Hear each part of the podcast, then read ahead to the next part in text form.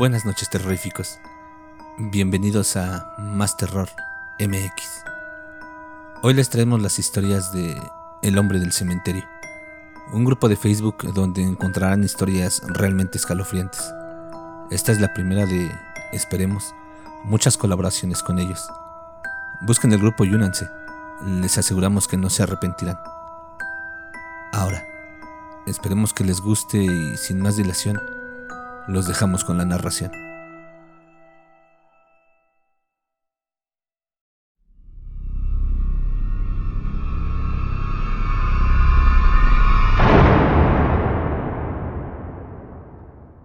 Nunca respondas cuando estés solo y te llamen por tu nombre.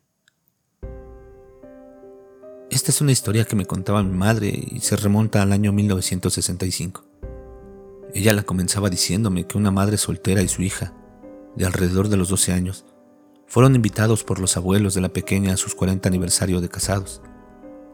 La madre, francamente, no se llevaba muy bien con su padre y decidió que la niña fuera sola a dicha cena. La pequeña se la pasó muy bien y sus abuelos estaban muy felices de que ella los acompañara, pero a la vez estaban molestos con su madre por haber tenido el atrevimiento de no asistir. Ya eran altas horas de la noche, así que se dispusieron a llevar a la niña a su casa. Al llegar, el abuelo estacionó el coche y se dispuso a entregar a la niña en la puerta de la casa, pero se percataron de que algo andaba mal. Así que hicieron esperar en el coche a la niña. Esta no les hizo caso y fue tras ellos sin que lo notasen, para así poder ver lo que pasaba. Al entrar a la casa, no pudieron con lo que vieron. Su abuela gritó horriblemente al ver a la madre de la niña, tendida en el suelo de la sala. Los muebles y objetos estaban de cabeza. Ella yacía muerta. Estaba con una expresión de pánico y horror en su rostro, la cual nunca pudo olvidar. Había una nota a su lado llena de sangre, escrita por ella, la cual decía, Nunca respondas a ellos. La pequeña se quedó ahí, sin escuchar nada ni a nadie, viendo a su madre fijamente sin poder hablar o expresar algo, mientras sus abuelos con desespero la sacaban de ahí para llamar a la policía. Se abrió un caso, el cual no tardó mucho en cerrarse por falta de evidencia. Los forenses declararon muerte súbita e imprevista, al no tener otra explicación. Luego de ese suceso tan trágico, la niña se tuvo que mudar con sus abuelos, quienes quedaron a cargo de la pequeña. Ellos vivían en una casa muy humilde, en lo que una vez fue una urbanización militar, la cual estaba casi deshabitada. A ellos les encantaba vivir ahí, ya que a su edad les gustaba la tranquilidad y el silencio de dicha zona, puesto que no tenían vecinos cerca. Ya habían pasado dos años desde entonces. La niña ahora tenía 14 años. Una noche tuvo una pesadilla. Se despertó y bajó a la cocina por agua. Al subir, se asomó por su ventana y vio a una chica vagando por las calles. Miró el reloj y eran las 3.33 de la madrugada. Qué extraño, ¿Qué hacía alguien tan tarde por ahí? Se preguntó la pequeña, pero sin darle más importancia se fue a dormir. A la mañana siguiente, les comentó a sus abuelos.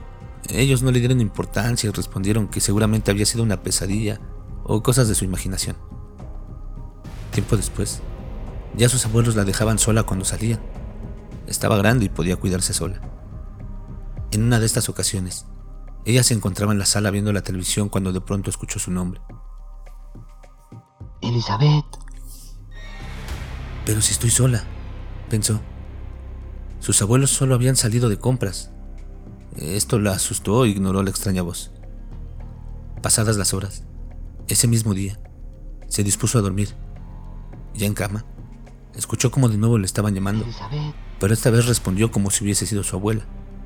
Aunque ella había salido con sus vecinos, tal vez decidió llegar más temprano, o eso quiso pensar.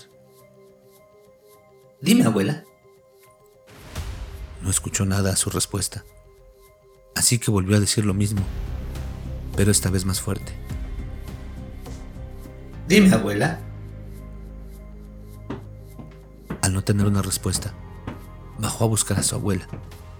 Se asustó aún más al notar que no había nadie, que su abuela no había llegado. Subió corriendo al cuarto de sus abuelos y tomó un bat. Se quedó ahí, mientras anotaba todo en un diario. Así ellos sabrían que no fue una pesadilla y podrían creer en sus palabras. Volví a escuchar esa voz que me llamaba, a la cual le volví a responder, dime abuela. Necesitaba saber qué estaba pasando. Tenía mucho miedo, cuando de pronto escuché pasos correr hacia mi cuarto. Salté de la cama de mis abuelos y me asusté. La puerta comenzó a abrirse lentamente. Grité. Me asomé al pasillo y no había nada ni nadie. Comencé a llorar frustrada. Intenté llamar a mis abuelos, pero el teléfono no sonaba.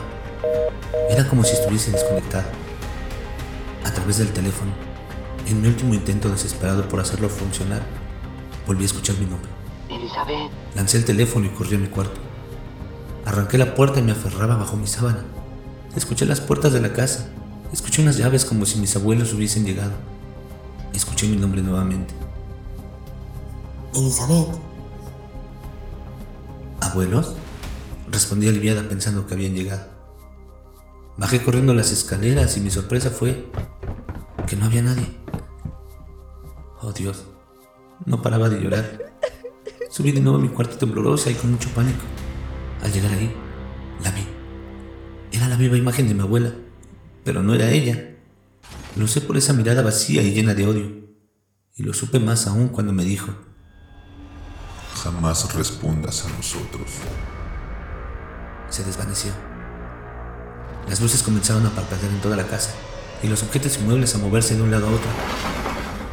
Yo no paraba de gritar asustada. Tengo tanto miedo. Quiero a mis abuelos. ¿Qué está pasando? La cama comenzó a temblar bruscamente.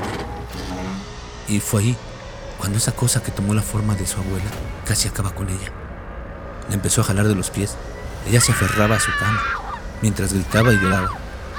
De pronto, la puerta de la entrada se abre de golpe y se escuchan pasos corriendo por las escaleras y la puerta de su cuarto se abre bruscamente. Era su abuela. Aquella cosa que había tomado la forma de su abuela desapareció. La mujer abrazó a la joven, que estaba muy asustada. Junto a ella estaba el diario con toda su experiencia. Por suerte no murió como su madre. Le contó toda a su abuela, quien le explicó que aquella cosa era un alma que se aprovecha de eso para alimentarse de quienes le responden.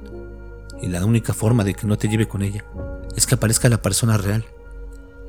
Así pierde la forma de lo que materializó. La joven nunca más volvió a responder cuando escuchaba su nombre, estaba sola.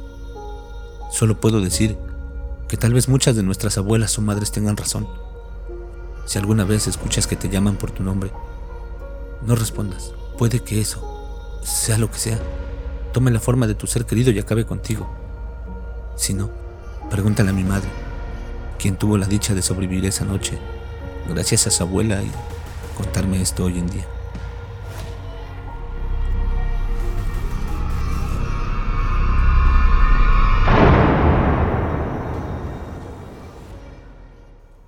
El diablo en el espejo.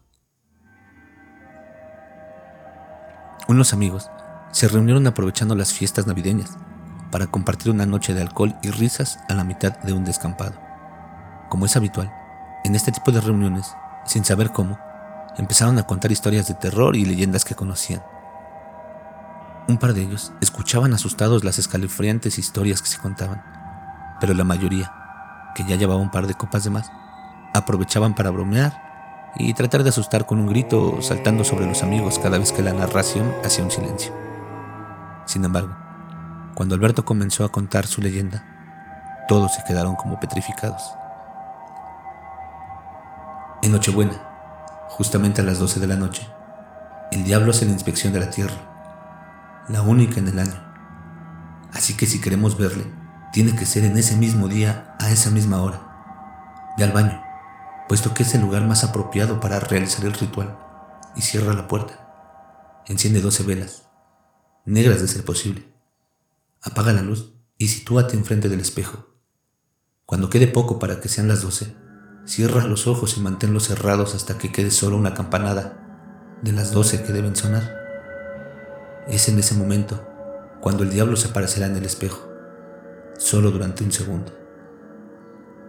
Tras terminar su historia, nadie sabía qué decir.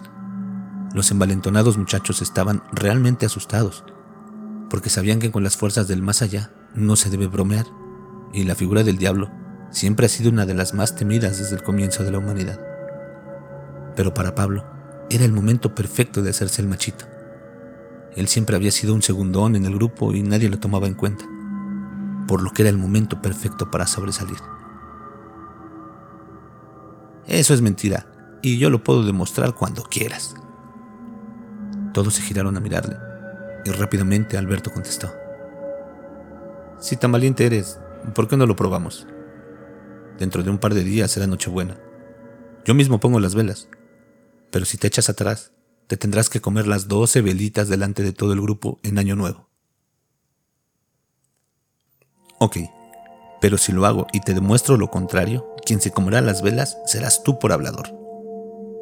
El grupo se rió, y pasado unos minutos todo parecía haber quedado en el olvido.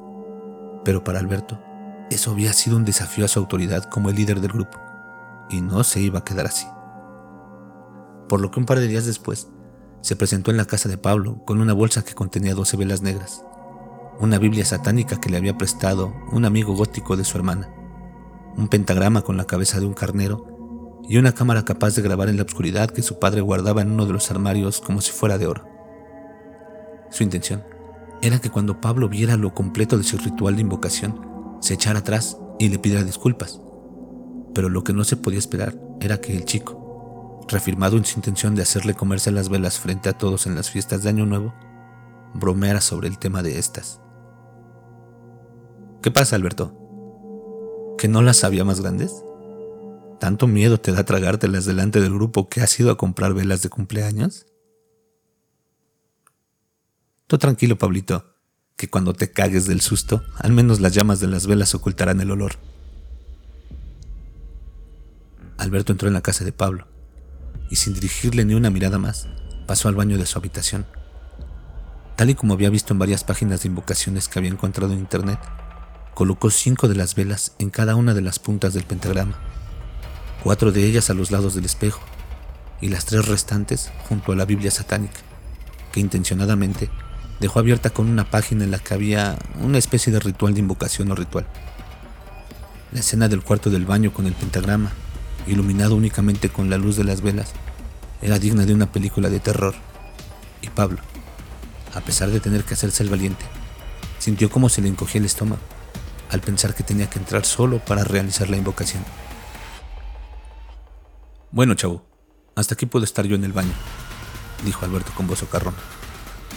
Por si te echas atrás en el último momento y abres los ojos antes de tiempo, te he colocado una cámara de video. Mucha suerte. Espero que la historia no sea cierta, porque de lo contrario, no creo que lo cuentes.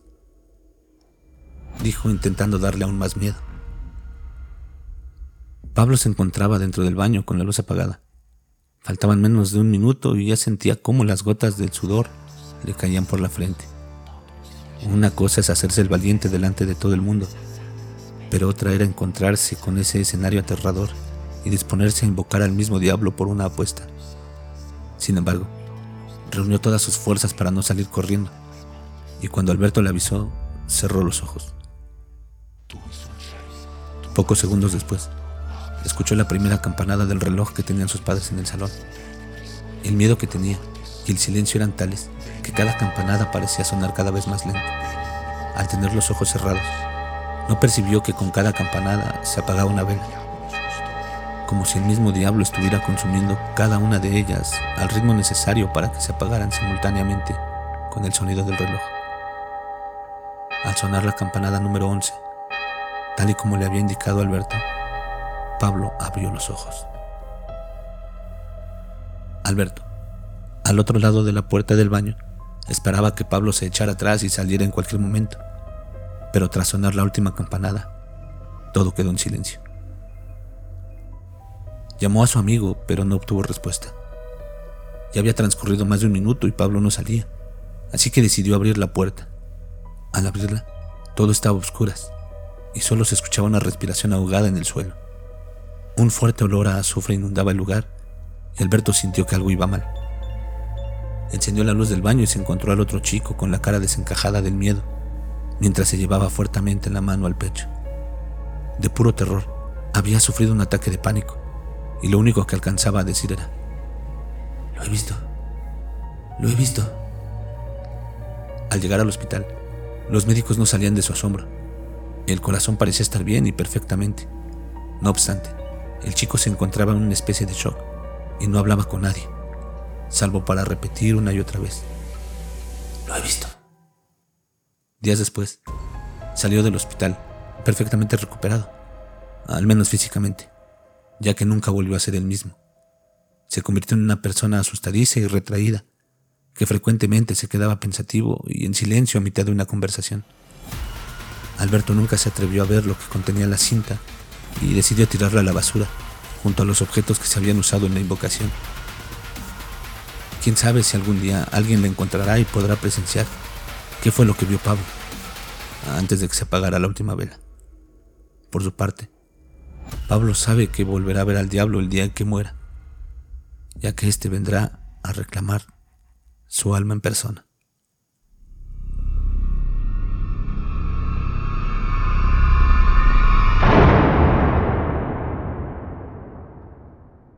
Niños. Mi nombre es Julián, y los niños nunca fueron mi pasión. Eran todo lo contrario. Una molestia en todos lados. Casa, cine, tienda, parques, calles. Siempre veía cómo se retorcían mientras lloraban y hacían escándalo. Sus ruidosos llantos eran la razón del por qué mi día siempre acababa mal.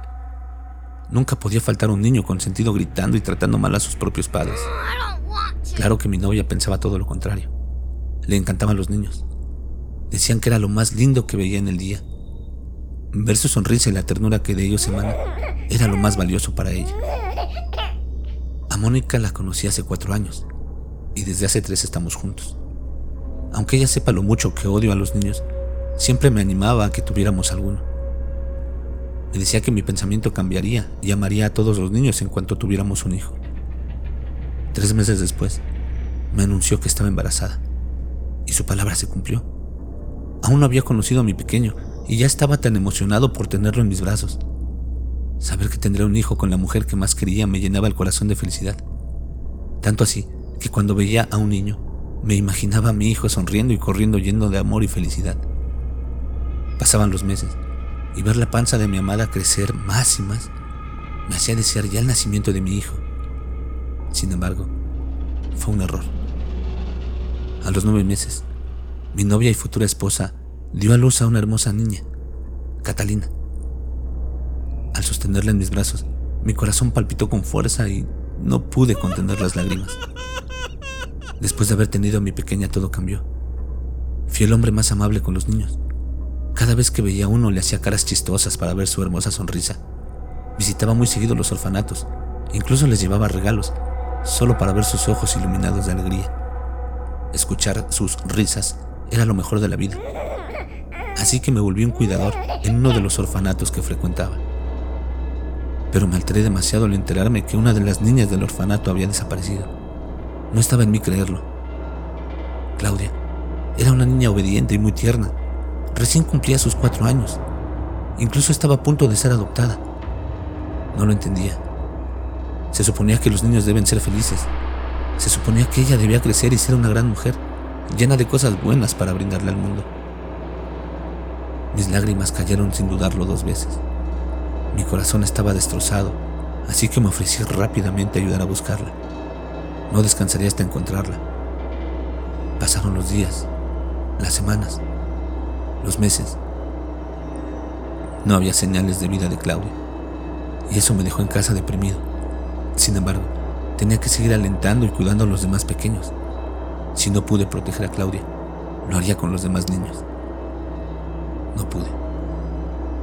Dos meses después de que se encontraron los restos de Claudia, al frente de la casa de quienes iban a ser sus futuros padres, desapareció Juan, un niño de seis años, quien también iba a ser adoptado dentro de poco.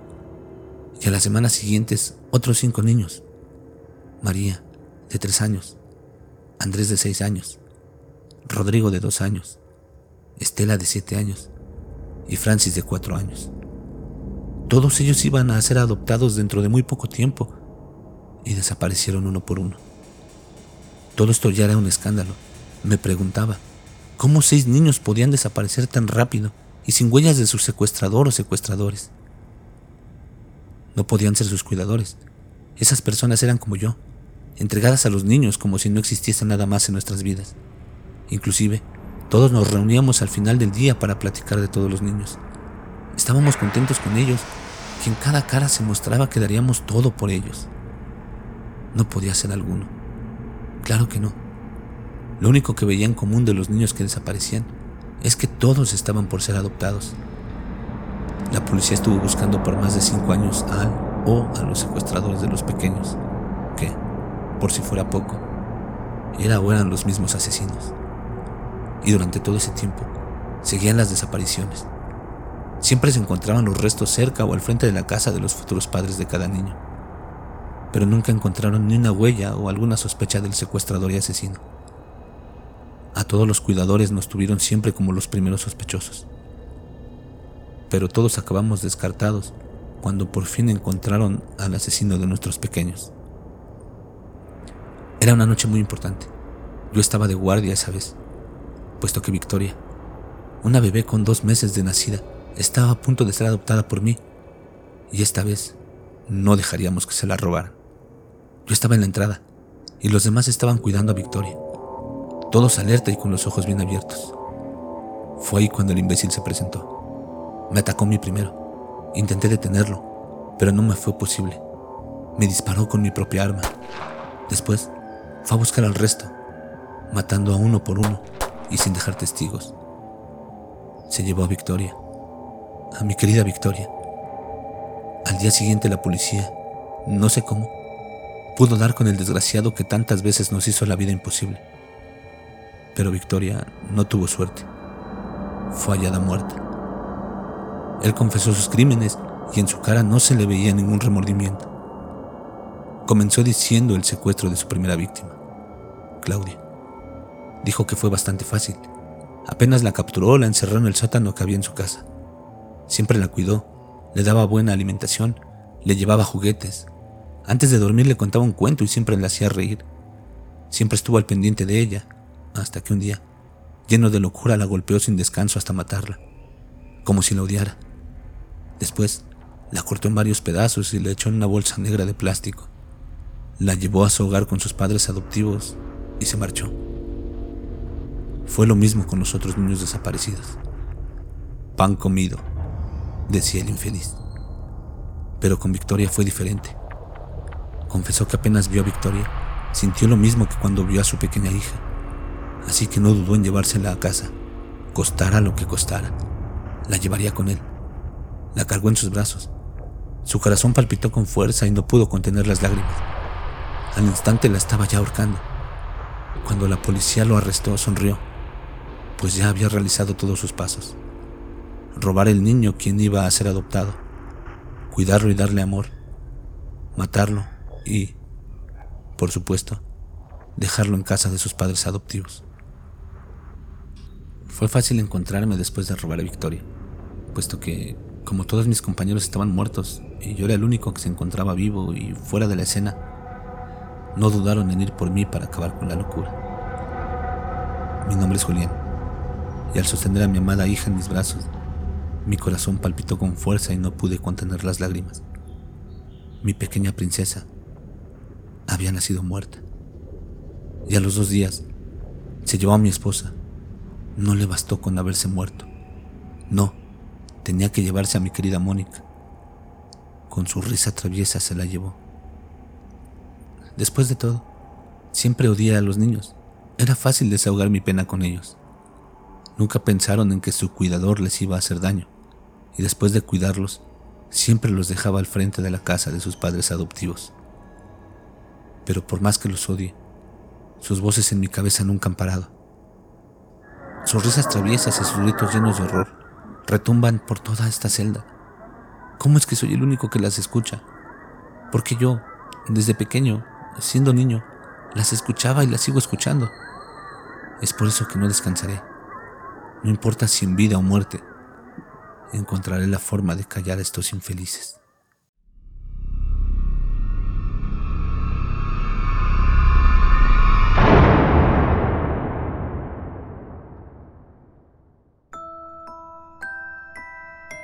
¿Qué les ha parecido la narración de estas historias del hombre del cementerio?